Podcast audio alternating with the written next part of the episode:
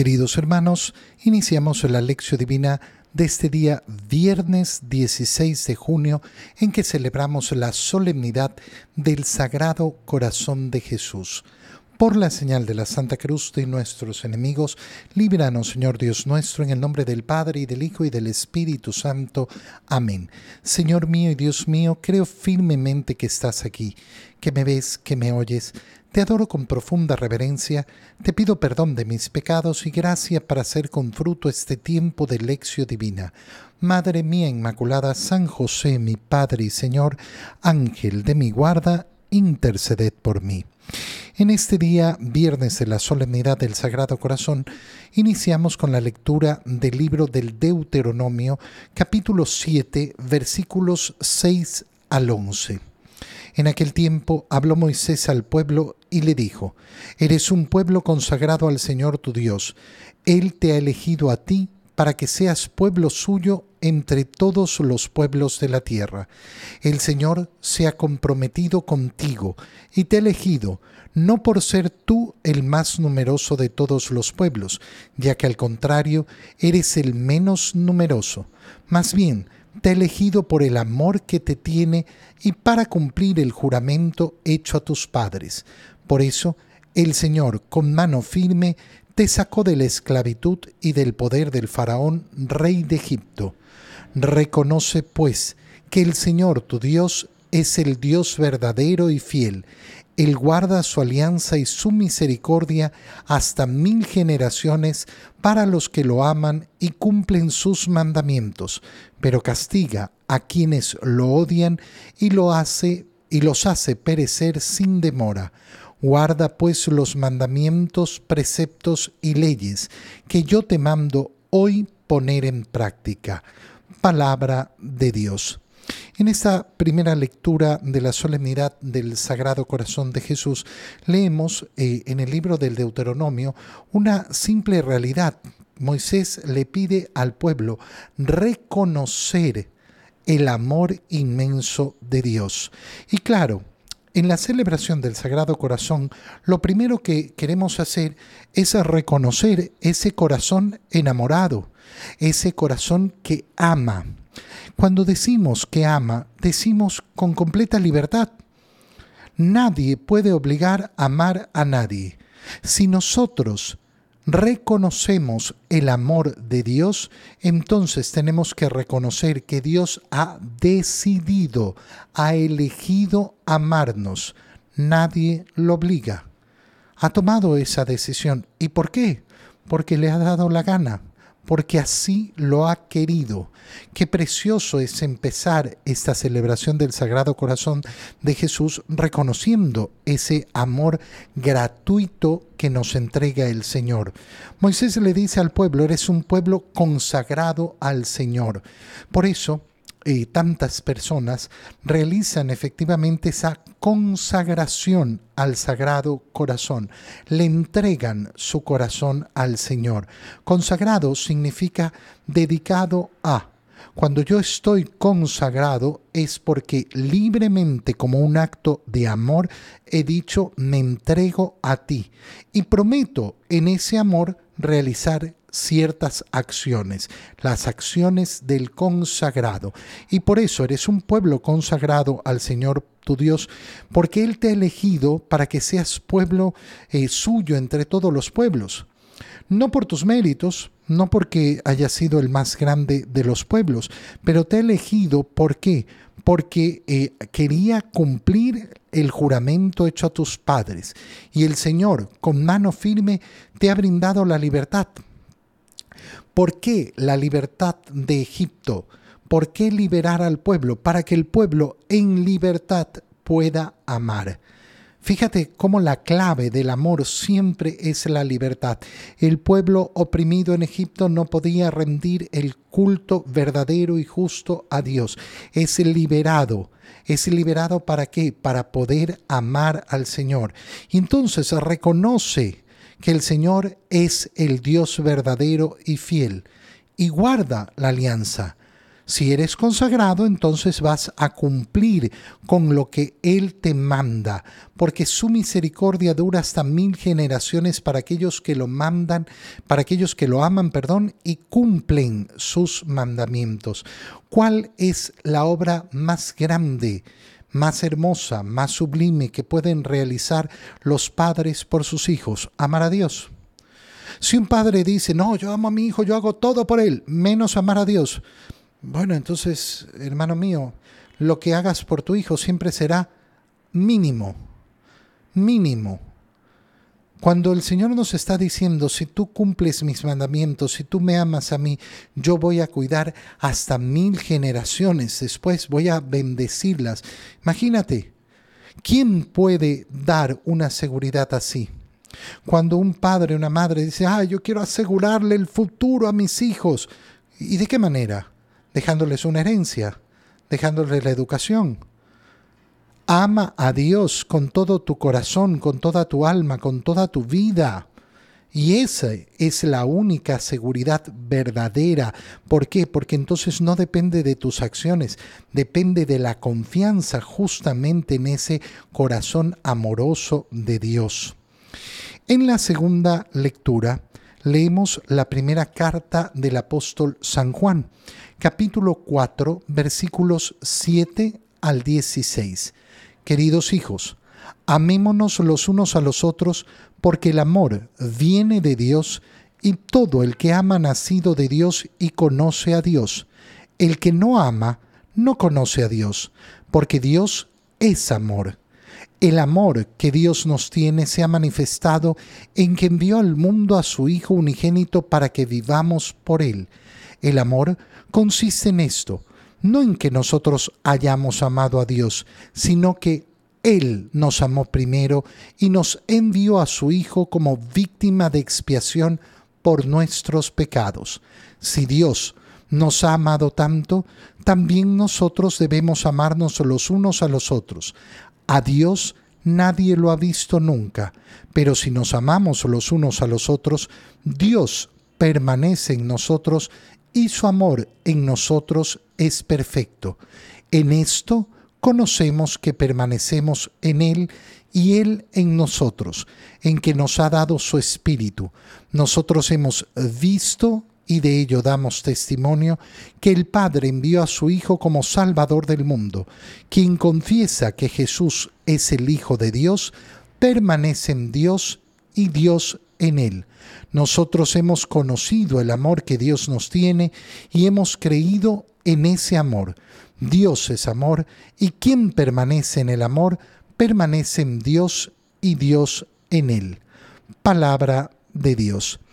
Leemos una parte preciosa de la eh, segunda carta, eh, perdón, de la primera carta a San Juan que todos conocemos. Dios es amor. Pero qué importante es entender en profundidad lo que se nos está diciendo. ¿Por qué?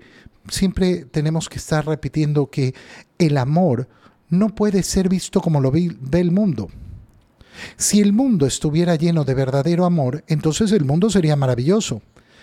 Resulta que todo el mundo habla del amor, del amor, del amor, ay, qué lindo el amor, el amor que mueve nuestro corazón, pero a la hora de la hora vemos que no reina el amor. ¿Por qué? Porque el mundo habla falsamente del amor. Limita al amor a un sentimiento y no entiende que el amor parte de la libre decisión. Queridos hijos, amémonos los unos a los otros. ¿Quién tiene que decidir esto? Yo. Yo tengo que decidir amarnos unos a los otros. Yo tengo que decidir amar al prójimo, porque el amor viene de Dios y todo el que ama ha nacido de Dios y conoce a Dios. ¿Qué nos está diciendo eh, San Juan? Nos está diciendo, miren, no hay una forma de amar verdadera si no es tomando de la fuente del amor.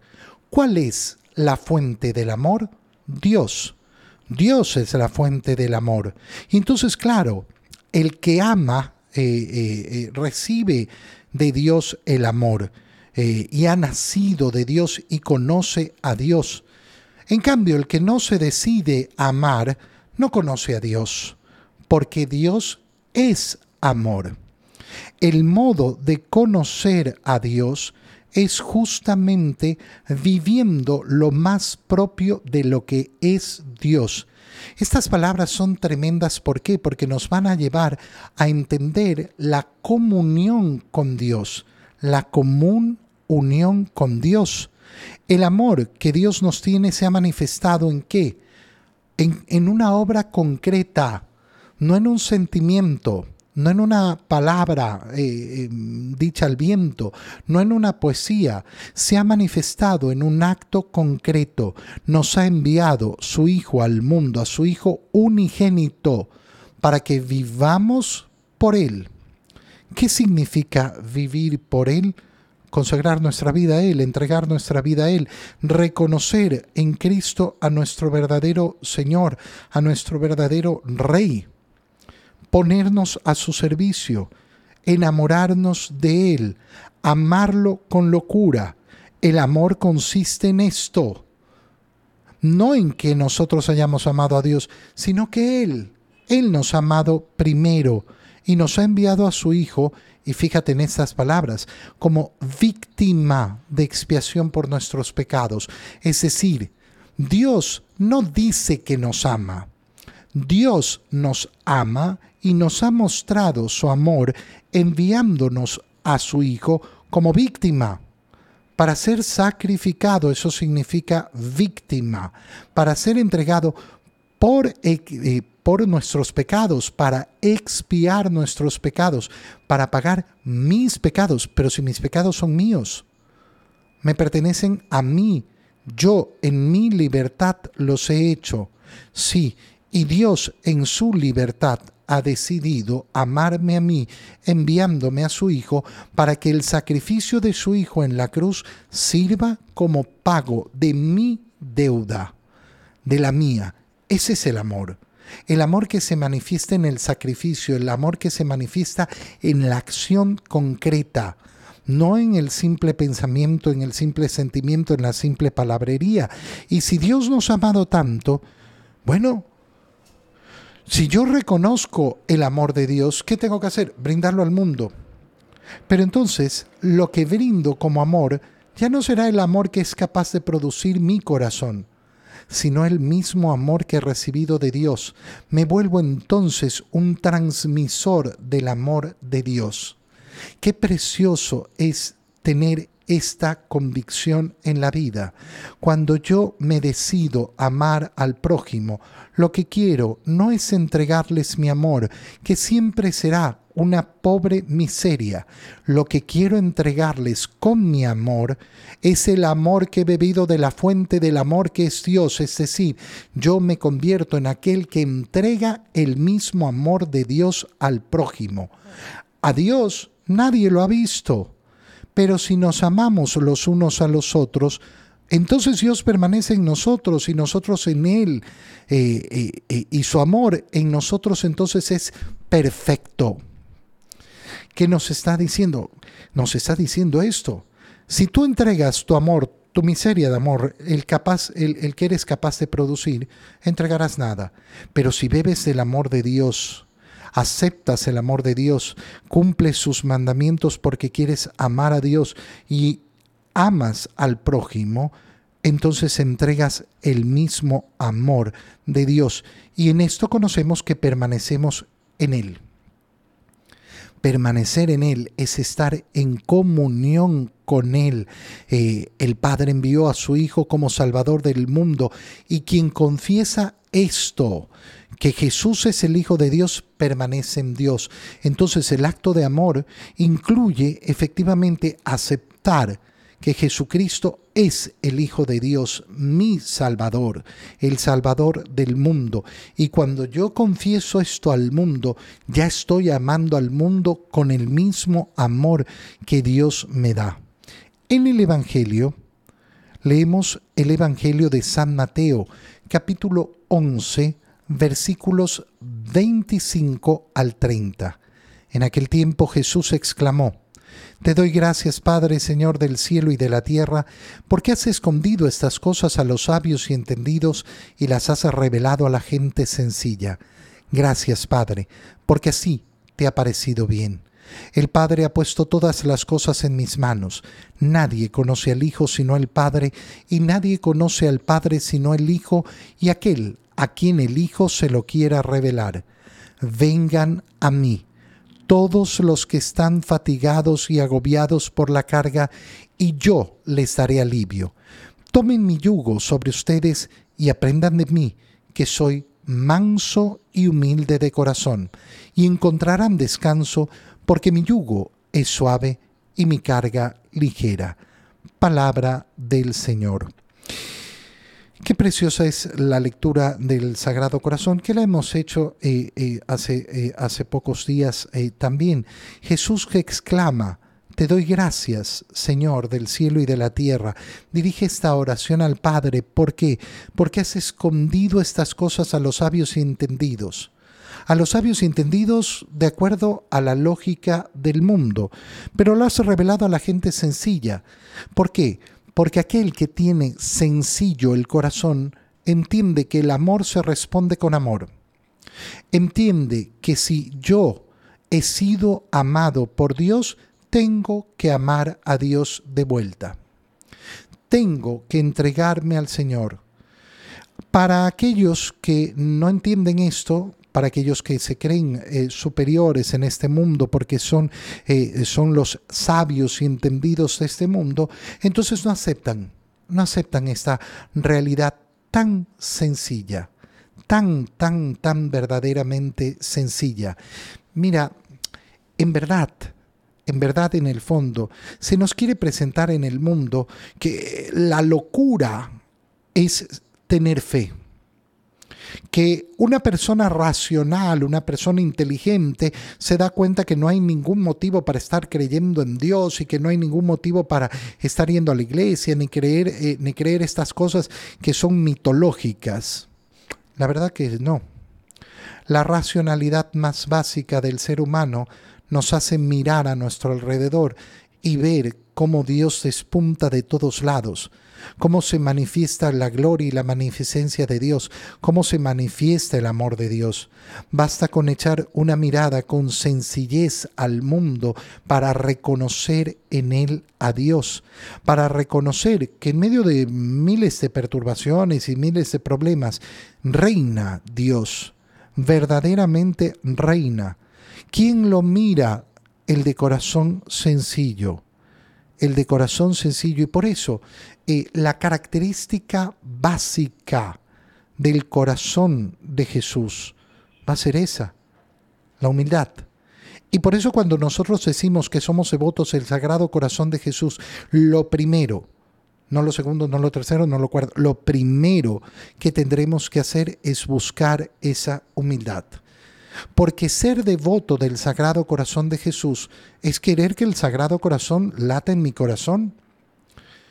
Querer amar con el mismo corazón de Cristo, querer eh, conformar mi propio corazón a imagen del corazón de Cristo.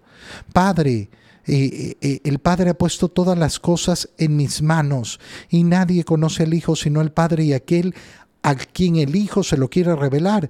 Si yo quiero vivir las virtudes del corazón de Cristo, si yo quiero tener un corazón forjado a la imagen del corazón de Jesús, entonces ¿qué voy a hacer? Voy a conocer al Padre. Vengan a mí. ¿Quiénes? Los fatigados y agobiados. Fatigados y agobiados por la carga, la carga de este mundo. Yo, yo, yo estoy fatigado y agobiado.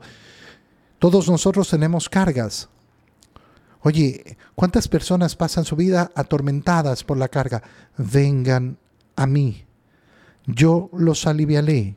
¿Cómo los aliviaré? No quitándoles la carga, sino dándoles mi yugo, mi carga. ¿Qué nos está diciendo el Señor? Yo con mi corazón les voy a enseñar cómo se camina en este mundo, cómo se llevan las cargas de este mundo. No se las voy a quitar, les voy a enseñar cómo cargarlas con mi corazón, con mi corazón que es efectivamente eh, humilde. Aprendan de mí que soy manso y humilde. Imitando ese corazón de Jesús es como voy a llegar a llevar la carga y entonces encuentro descanso. ¿Por qué?